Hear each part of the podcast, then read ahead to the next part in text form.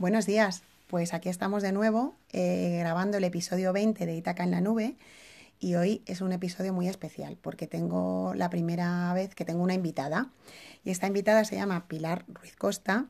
Acaba de, bueno, actúa bajo el seudónimo de otro postdata y, mm, y, os voy a leer un trocito de uno de, sus, de los libros que acaba de publicar y que los tenéis en Itaca. Dice así, siempre me ha gustado escribir, siempre, y mirad que soy poco de generalidades. Uy, cada vez que alguien me viene con el siempre, nunca, todo, nada, le escucho, pero con pinzas.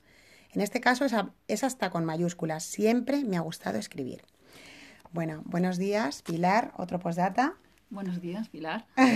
aquí, aquí, estamos otra vez, eh, aquí estamos de nuevo las Pilares, em, juntas y esta vez eh, hablándole al mundo. Bueno, como las dos nos gusta la comunicación, pues yo creo que este medio nos, nos viene fenomenal.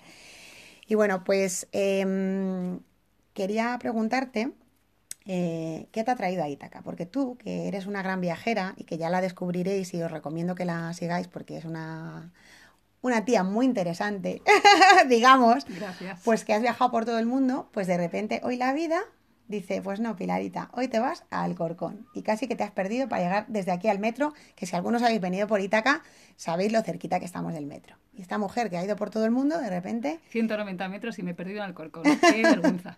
Se lo he dicho, digo, yo me luego me apaño ¿Tú crees que es vergüenza, casualidad, causalidad? ¿Qué, qué, qué, qué, hay por ahí? Que me fiado de los mapas y no hay que fiarse, que fiarse del instinto. Oye, pero esto de, esto de ahora del GPS, que es que yo he estado de puente fuera y es una conversación que hemos tenido.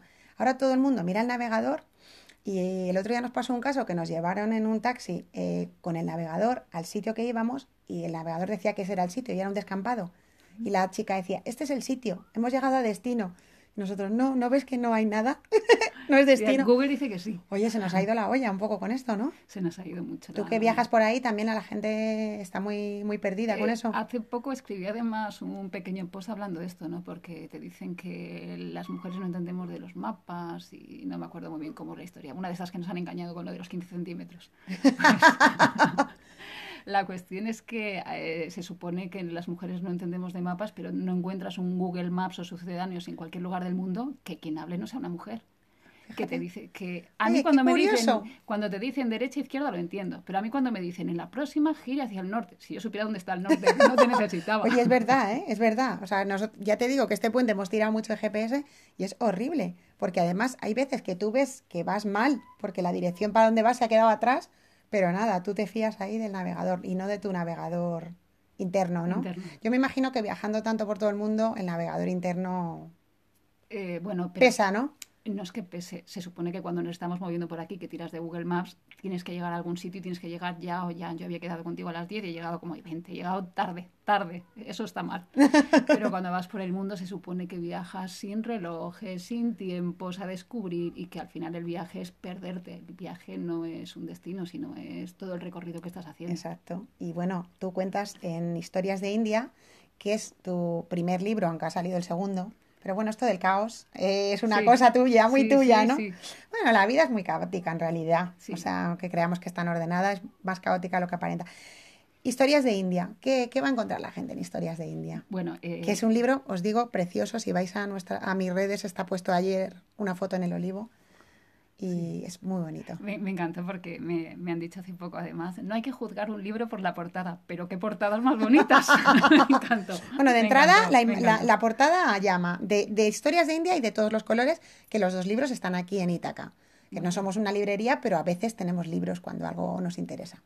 Bueno, eh, eh, tengo que decir primero que Historias de India es un libro que es a color y no de fotografías y todos los colores, en cambio, para confundir, es un libro blanco y negro. eh, Historias de India es un libro muy pequeño, es un pequeño álbum de fotos en el que la gente va a encontrar un viaje a India, un viaje que en realidad concentra tres viajes, tres de los cuatro que he hecho a India, y donde vas a encontrar imágenes, pero como en mi caso yo creo que sí, que muchas veces una imagen vale más que mil palabras, pero a mí me gustan muchísimo las mil palabras y las utilizo todo lo que puedo. Intento contar lo que hay alrededor de la imagen para que vuelvas a mirar esos ojos que te miran desde una perspectiva diferente. Bueno, el libro está muy bonito y además tengo que decir que vi a Pilar en un picnic que nos inventamos en el retiro este verano. Yo antes de empezar a currar, que nos lo pasamos genial y estaba un poco preocupada con el, con el colorido de las fotos y te tengo que decir que, que ha quedado precioso. Yo creo que seguro que tú le pones alguna pega porque siempre, siempre los escritores cuando publican siempre encuentran fallos, pero tengo que decir que, que transmite mucho el colorido de las imágenes, está, está muy logrado, de verdad. Pues te lo agradezco un montón porque sabes que soy cuadriculada, no lo siguiente, y que en realidad debe ser la, la sexta edición que he hecho solamente modificando los colores. Y sin embargo, me quedé con una frase que tú me dijiste que no era tuya, que te había contado a ti un escritor, que me dijiste, un libro nunca está listo, simplemente lo sueltas, lo, dejas ir. Claro, lo dejas ir, dices, ya está, ya no se puede hacer nada más. No voy a hacer nada más, no voy a mirar se las acabó, fotos. Se acabó, o sea, porque si no, nunca, nunca, nunca publicas, ¿no? Como te ha pasado a ti que llevas queriendo publicar, escribiendo toda la vida, ¿no? Ya lo dices en el prólogo, pero publicar, ¿por qué en 2018? ¿Por qué ahora? Porque una, una, frase que me parece que es muy importante y que realmente merecería que la extendiéramos mucho más otro día. ¿no? All over the wall. me, me, cansé de dejarme para después. Creo que es algo que hacemos todos. Y las mujeres más. Y no lo sé, no lo sé, no lo sé. No vamos a entrar no, vamos en polémicas.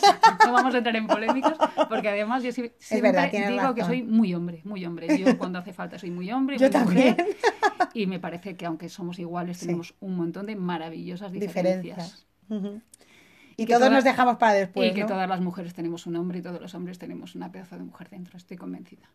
Bueno, la cuestión es que llevo toda la vida muy ocupada, como todos, en algún momento dado. Pero yo podría haber seguido muy ocupada los 100 años que me queden por vivir, que voy a vivir mucho tiempo. Trabajando, trabajando y en cosas y en planes, y al final la gente te preguntaba, ¿y el libro? ¿Y cuándo sacas un libro? ¿Y qué ganas de leerte en papel? Y yo decía, pronto, pronto, cuando pueda, cuando acabe esto. Y esto no se acaba nunca si tú no te plantas, lo paras y empiezas a hacer lo que es importante. Y yo he venido a, esta vida, lo sé, para muchas cosas, pero una de ellas es escribir, es contar historias. Y publicar. Y publicar. Y un libro en papel tiene su encanto. Hay que reconocerlo en esta época tan tecnológica. Creo que vamos a volver al final hacia atrás a, lo esencial porque nos estamos volcando demasiado en, la tecnología y al final perdemos la esencia de, lo, de lo, pequeño, ¿no?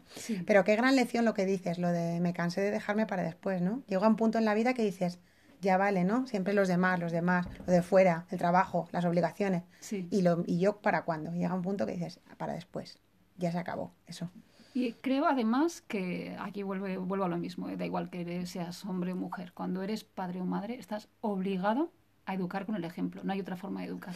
Yo no le puedo estar diciendo a mis hijos que ellos son importantes, que lo que quieren hacer es importante, si yo no lo estoy haciendo conmigo mismo.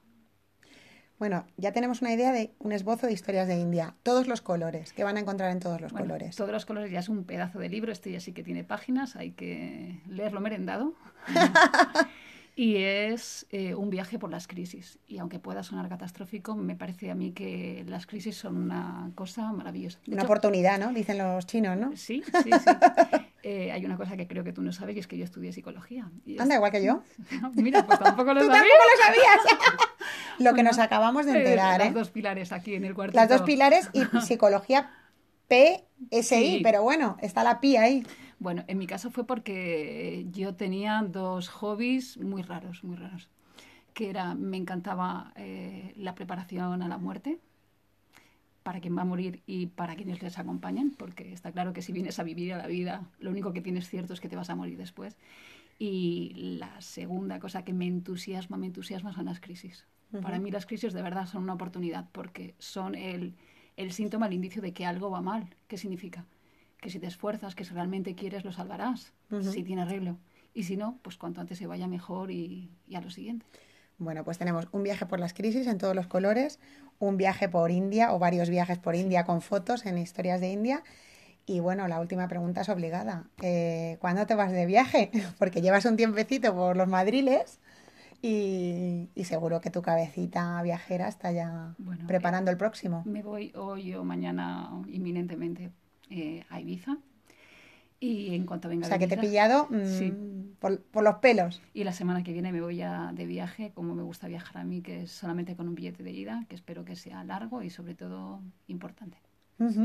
Pues nada, ya nos contarás en tus, en tus redes, Sí. nos irás contando sobre este viaje y si queréis saber más sobre Pilar, pues la podéis seguir en otro postdata, como os he dicho. Si no encontráis la información, me la pedís, que ya sabéis que estoy aquí para echaros una mano y para aportaros lo que necesitéis. Y bueno, pues yo creo que mm, ha sido un gustazo estar aquí contigo.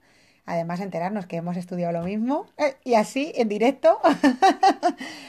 Y bueno, pues os invito a, a disfrutar los viajes de Pilar a través de, a través de sus, sus, más que sus ojos, porque pone fotos muy bonitas, sus palabras, porque esta, es- ella es una mujer, os lo aseguro, de, de palabras y de palabra, que hoy ha venido y aquí estamos haciendo este podcast. Y bueno, pues volveré con próximos capítulos y espero que esta sea la primera entrevista de muchas, muchas más. Seguro que sí. Pero bueno, de momento, episodio 20 en marcha. Vamos, que nos vamos.